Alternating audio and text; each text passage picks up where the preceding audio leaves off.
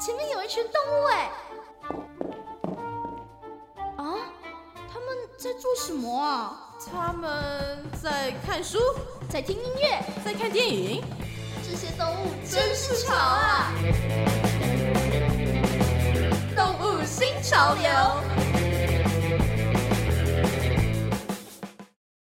今天的动物新潮流要来跟大家分享一本书，书名叫做《北极乌鸦的故事》，作者是 C.W. Nico。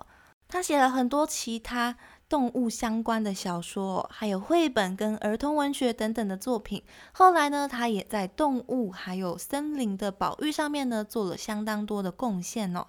这位 C.W. Nico，他在十七岁的时候啊，就跑到了加拿大去探勘北极地带的野生动物。所以这篇北极乌鸦的故事啊，其实呢，也是他真实经验当中所获得的灵感。他在后记里面有写到哦，他十九岁的时候啊，一位因纽特人的老者就跟他说，他的守护灵是北极乌鸦。而到后来啊，他又再一次的跑到北极去。他去北极呢旅行行舟。等到他回来的时候啊，他的因纽特人朋友还帮他取了一个因纽特人的名字，叫做托尼拉格。这个名字啊，就是乌鸦的意思。也因为发生了这样的事情哦，所以 C.W. Nico 他才决定啊，要修改他之前的作品。然后这本书就这样被出版了出来。这本书的灵感呢，刚刚有说到是来自 C.W. Nico 他在北极生活的一个经验。在书本的缘起的地方啊，他就跟大家分享哦，这个在一九六五年的春天发生的故事。C.W. Nicol 他当时啊，正驾着狗狗拉的雪橇，要到连接加拿大北极的一座小岛的路途。路途上面，当时呢，他们一行人呢就在沿途停靠休息。这个时候呢，雪橇上面的小小狗啊就跑下来玩。C.W. Nico 他就跟着小小狗走哦，以防它乱跑。就这样发现了雪地上面呢有很多像是云母啊、发亮的石头啊等等的小东西哦，就被摆放在雪地上面。而这些东西的旁边呢，还有一圈奇怪的脚印。这个脚印啊，是左右脚并排印在雪地上面的，所以呢，这个脚印是用跳的，而不是用走的。而这样一个奇怪的脚印啊，就这样围着这些东西印了一圈。这时呢，跟 C.W. Nico 同行的一位因纽特人呐，他就过来看到了这个东西之后，他就说：“这个一定是乌鸦的脚印。”而 C.W. Nico 他就猜想说，这个一定是乌鸦，他用它特有的北极语言在雪地上写下的故事。而故事就从这里开始。一只叫做贡贡丸的贡哦，这叫做贡的乌鸦呢，它已经老了，就快要死去了。临死前呢，他想要把他收藏的东西都搬出来，摆放在雪地上面。他决定要把他在北极地上面看到的故事给写下来，故事就从这里开始。住在北极的乌鸦是以动物的遗骸为主食的。这一天呐，乌鸦贡他发现了一只被捕兽夹夹住的狐狸。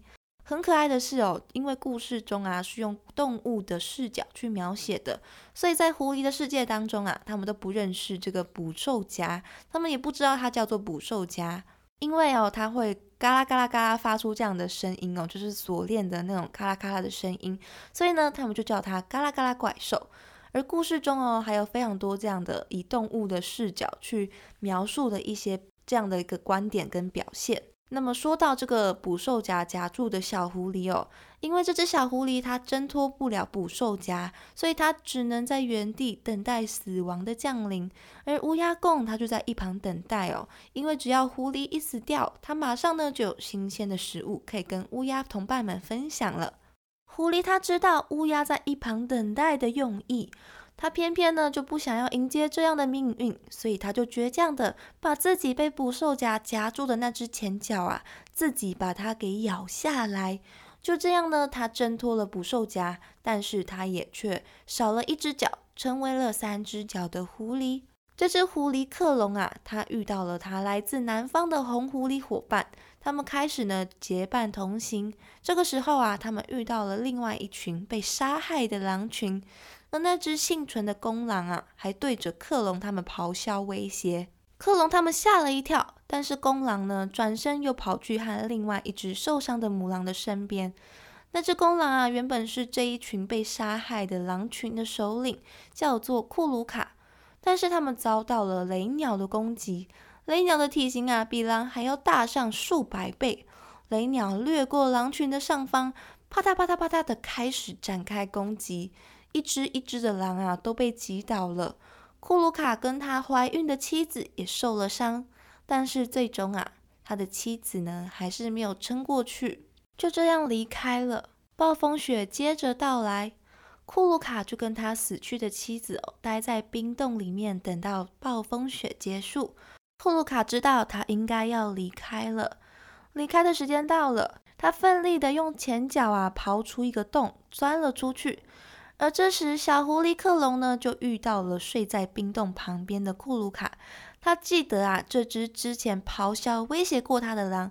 他原本呢想要跑过去捉弄他哦，但是鬼使神差的，他就开始帮库鲁卡治疗起他肩膀上的伤口了。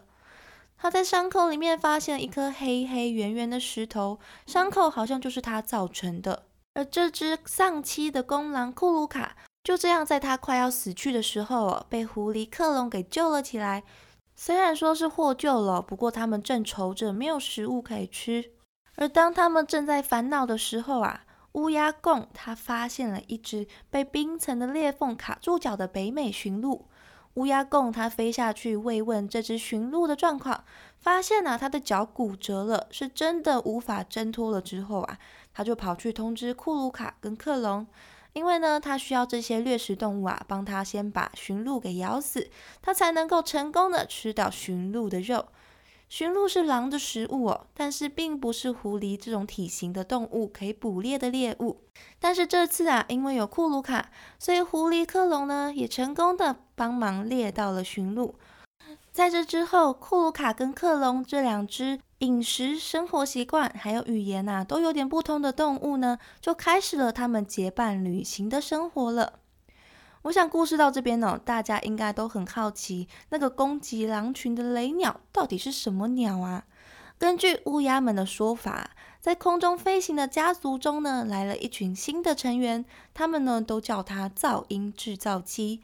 它的身形啊非常的巨大，有些呢可以飞得非常的高，有些呢只能低低的飞在半空中，而且它们的脚的形状啊都不一样，有一些是细细长长的。这些呢会轻轻的降落在雪地上面，而另外一种脚啊比较蓬、比较粗的呢，则是会降落在水里。他发现呢，他们的翅膀都很僵硬，所以乌鸦其实也搞不清楚哦，噪音制造机到底是怎么用这些僵硬的翅膀飞起来的。我想讲到这边呢，大家心里应该都有一些些、一些些答案了吧？这些鸟群所谓的噪音制造机，狼群所谓的雷鸟呢，就是我们所谓的飞机，还有直升机。像这样不同动物之间呢，对同一种东西呢，会有不一样的见解，而它里面呢，也不会直接告诉你这是什么东西。透过动物的各方面的解释啊，自己就去猜说他们说的到底是什么东西哟。这个呢，也是在阅读这本书的时候可以得到的乐趣之一。另外啊，因为动物都各自生活在他们自己的领地里面，所以有很多动物呢是没有见过其他的动物的，所以就会出现一些跟我们的文化一样哦，动物也会有自己的神话传说哦。故事中啊，小狐狸克隆的家里面呢，就有崇拜的神明——伟大的多拉加。传说中啊，跟着多拉加留下来的巨大的脚印走哦，就一定可以找到吃的食物。而这位多拉加到底是什么呢？这边我也来给大家一些提示。它全身都是白色的，只有鼻子呢是黑色的。它很喜欢吃的食物是海豹，这样应该还蛮明显的吧？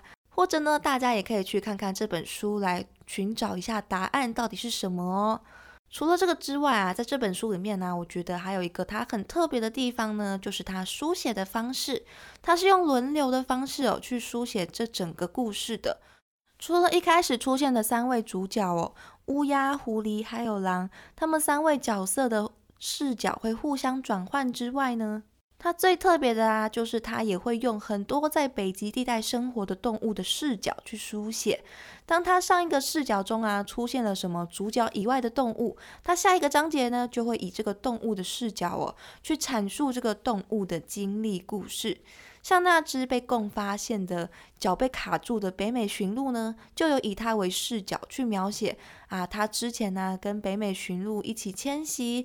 然后描写一些他脚被卡住的心理啊、心态的描写。除此之外啊，还有非常非常多像是海豹啊、虎鲸、雪兔、野鸭等等的动物的一些心态的描写。除了可以经由转换视角来知道不同的动物不同的心境之外，也可以把各种故事上面的细节哦给交代的更加的全面、更加的清楚。这个故事它记载了在自然的极地当中，各种动物互相交织而成的生命的故事。就像小狐狸克隆啊，他在书中有说到的，他吃下去的猎物的活力呢，都会转变成他自己的精力的来源。生命呢就这样形成了一个生生不息的循环。在故事中就呈现了各种动物为了生存而斗争，被无情的掠夺，甚至是一起努力合作，表达了动物。互动各种不同的样貌的这些描写哦，而且这本书里面的插图啊，都是由 C.W. Nico 他亲自绘制的哦，是用铅笔还有蜡笔去完成的，所以颜色是很鲜艳的，但是大部分呢都是黄色跟蓝色为主的，就是代表着极地生活的一种颜色。这整个故事呢，就是由乌鸦共去穿插连接，描述这一趟狐狸克隆，还有狼库鲁卡，还有其他许多极地动物们一起共同完成的这个旅行，真的是一本非常有趣的故事哦。